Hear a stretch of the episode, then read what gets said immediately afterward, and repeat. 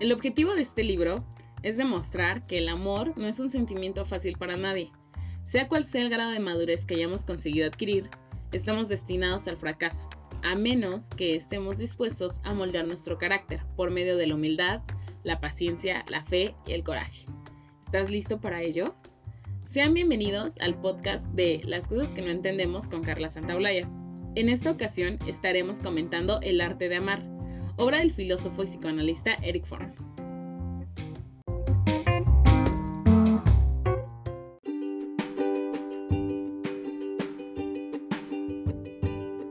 Y pues bueno, para entrar de lleno en el libro, desde un inicio tenemos bastante clara cuál es la intención del autor o cuál es la motivación que lo llevó a exponer este tema.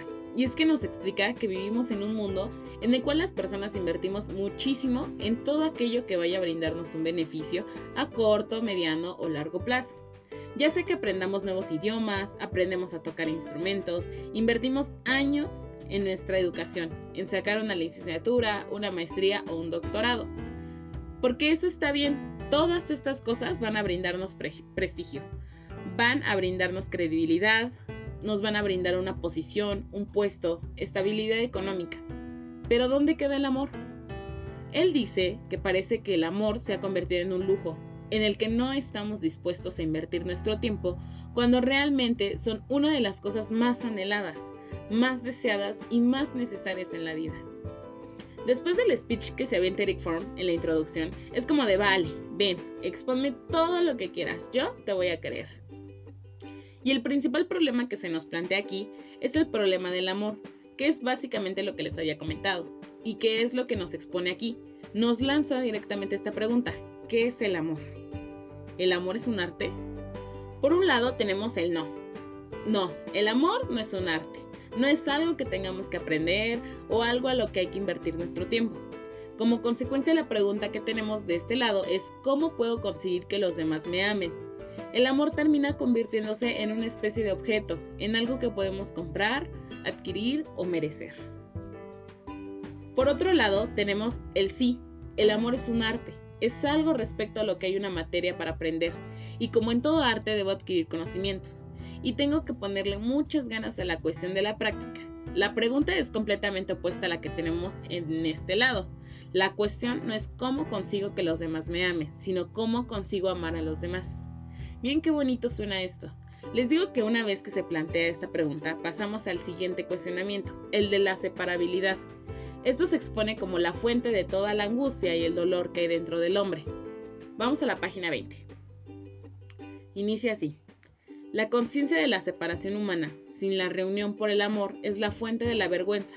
Es al mismo tiempo la fuente de la culpa y la angustia. La necesidad más profunda del hombre es entonces la necesidad de superar su separatividad. Obviamente se honda muchísimo en esto en la lectura, Obviamente se onda muchísimo en esto en la lectura, pero hay de dos sopas. Nuevamente todo ser humano, de manera consciente o inconsciente, va a intentar llenar este vacío que nos describe Eric Fromm. Y está la posibilidad del fracaso. Como consecuencia del fracaso, amaremos de una manera inmadura. Y el amor inmaduro lastima a las personas que estamos intentando amar. Y también nos lastima a nosotros mismos. Sin embargo, también está la posibilidad de alcanzar el éxito. Esto es el amor maduro, es un tipo de amor que no lastimará a las personas ni tampoco a nosotros mismos. Es un tipo de amor que respetará la integridad de todos quienes nos rodean. Y sí, o sea, ¿qué más podemos pedir, no? Aquí Eric Form nos expone todas las variables que se puedan imaginar, todas las explicaciones culturales que se han intentado dar a este vacío, todas las maneras en que se ha intentado o pretendido llenarlos. Con términos como el sadismo, el masoquismo, las neurosis, todo es abordado aquí Incluso nos brinda contraste en las posturas de Sigmund Freud y con los análisis que se realizan en la Biblia. Es una cosa increíble. El autor realiza un recorrido por todos los pasos que el hombre ha realizado en búsqueda de estas respuestas. Y obviamente termina con una exhortación, con un abran los ojos y atrévanse a amar. De esta manera quiero leerles un fragmento. ¿Qué más yo quisiera que leerles todo el libro? Dice así, los objetos amorosos no son esenciales en una relación con una persona específica. Es una actitud, una orientación del carácter que determina el tipo de relación de una persona con el mundo como totalidad, no como un objeto amoroso.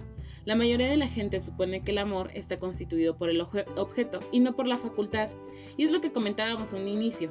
Muchas personas piensan que el amor es encontrar a la media naranja, que el problema es encontrar a la persona indicada para amar y para ser amado cuando realmente el problema es que muchos, muy, muy pocos, nos damos el tiempo de aprender a amar de una manera adecuada. No necesitamos medias naranjas, necesitamos ser una naranja completa y encontrar otra naranja completa. Imagínense qué increíble sería eso. Este libro nos expone que amar es un compromiso. Amar es una cosa de valientes. No es algo que podamos tomar a la ligera y no podemos reducirlo a un sentimiento, porque los sentimientos son pasajeros. Un día tú puedes decir sí, o sea, yo siento cosas bonitas por ti cuando te veo y al día siguiente no, porque las emociones son así, son volubles, van y vienen. Y el amor no puede darse ese lujo. El amor es algo que va más allá de un compromiso. Y cuando tú decidas amar a una persona, vas a amarla aunque un día te sientas mal, aunque un día te sientas cansado o hasta harto. Se sientan como se sientan, ustedes van a seguir amando a esa persona así. Y lo vemos, creo, en uno de los ejemplos más bonitos y que de hecho se aborda en este libro. Es el amor de una madre por sus hijos. Una mamá te ama porque eres su hijo y tú puedes hacerle las cosas más crueles a tu mamá y te va a seguir queriendo porque es tu mamá, porque eres su hijo. Es algo incondicional. Y si en el amor de pareja ocurre esto, de que hay otros matices, eh, hay otros matices más sexuales, hay otros puntos de vista que tomar en cuenta, pero y lo vemos creo en uno de los ejemplos más bonitos y que de hecho se abordan en este libro. Es el amor de una madre por sus hijos. Una mamá te va a amar porque eres su hijo y tú puedes hacerle las cosas más crueles a tu mamá y te va a seguir queriendo porque es tu mamá, porque eres su hijo y esto es algo incondicional. En el amor de pareja ocurre esto, de que hay otros matices más sexuales, hay otros puntos de vista que tomar en cuenta, pero a fin de cuentas, cuando iniciamos este libro, yo creo que sí, es al inicio esa perspectiva de, ok, mi amor de pareja, pero no, realmente aquí terminas con una visión mucho más amplia de lo que es el amor. Aquí justamente lo que les hablaba dice, amar a alguien no es meramente un sentimiento poderoso, es una decisión, es un juicio, es una promesa. Si el amor no fuera más que un sentimiento, no existirían bases para la promesa de amarse eternamente.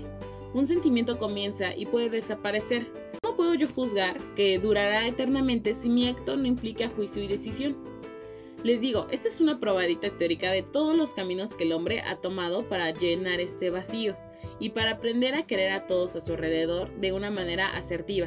Obviamente terminamos con una exhortación, con una invitación a atrevernos a amar de esta manera. Y es que dice que para amar de esta manera se requiere tener fe,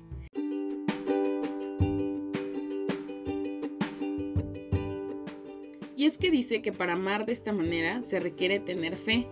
Y Eric Fromm, que por cierto no era creyente lo que se dice creyente, nos dice, yo creo que la fe es un concepto que puede aplicarse en un sentido no religioso.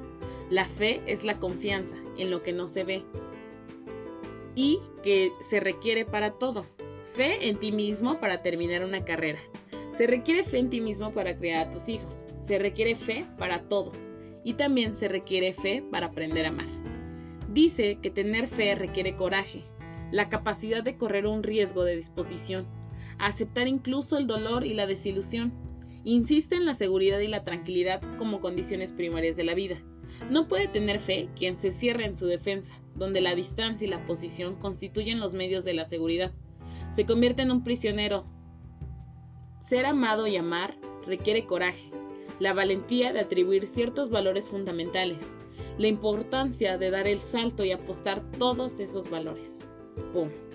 Chicos, este libro me encantó y aparte una cuestión bien bonita es que no tienes que tener conocimientos previos de nada para leerlo. No tienes que saber filosofía, no tienes que saber nada de psicología, no importa si no has leído a Freud, no importa si no has leído la Biblia, que hay muchas referencias al respecto, no importa. Tú puedes adentrarte aquí y luego seguirle con toda la bibliografía del autor para conocer más y más respecto a este tema. Sí se los recomiendo, no es que les vaya a brindar las verdades absolutas, no es que le vayas a solucionar la vida a alguien con este libro en cuanto a cuestiones amorosas, pero sí los va a enriquecer, les brinda una perspectiva más amplia, los va a poner a reflexionar. Si se adentran en la teoría de Eric Fromm, léanlo con paciencia. Yo invertí algunos días en capítulos enteros que los volví a releer porque eran necesarias, era necesario para que yo lo entendiera.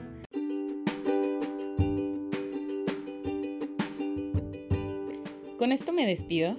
Espero que pronto pueda volver a platicar de un tema nuevo con ustedes en Las cosas que no entendemos con Carla Santaolalla. Hasta luego.